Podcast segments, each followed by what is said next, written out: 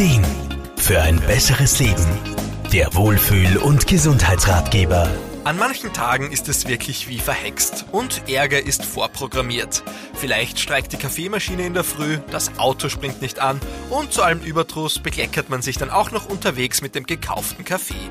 Auch Lebens- und Sozialberaterin Irma Fruhmann kennt ähnliche Tage, die wirklich niemand braucht. Das wären schon wirklich einige Gründe, um sich zu ärgern und sich den ganzen Tag vermiesen zu lassen. Aber Hand aufs Herz, was ändert's? All diese Dinge sind ja trotzdem schon passiert. Solche Alltagssituationen sind nervig, lassen sich aber auch nicht wegzaubern. Und es heißt ja auch nicht, dass man gar keinen Ärger zulassen oder total phlegmatisch darauf reagieren soll.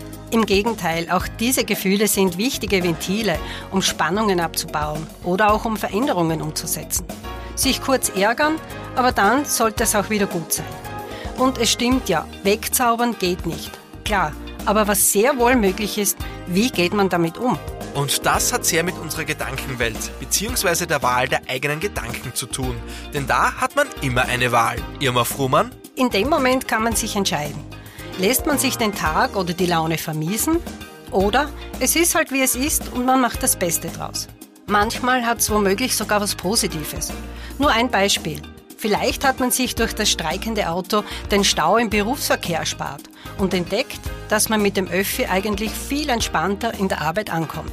Ärger und Stress lassen sich natürlich nicht ganz wegsperren und das soll man auch nicht.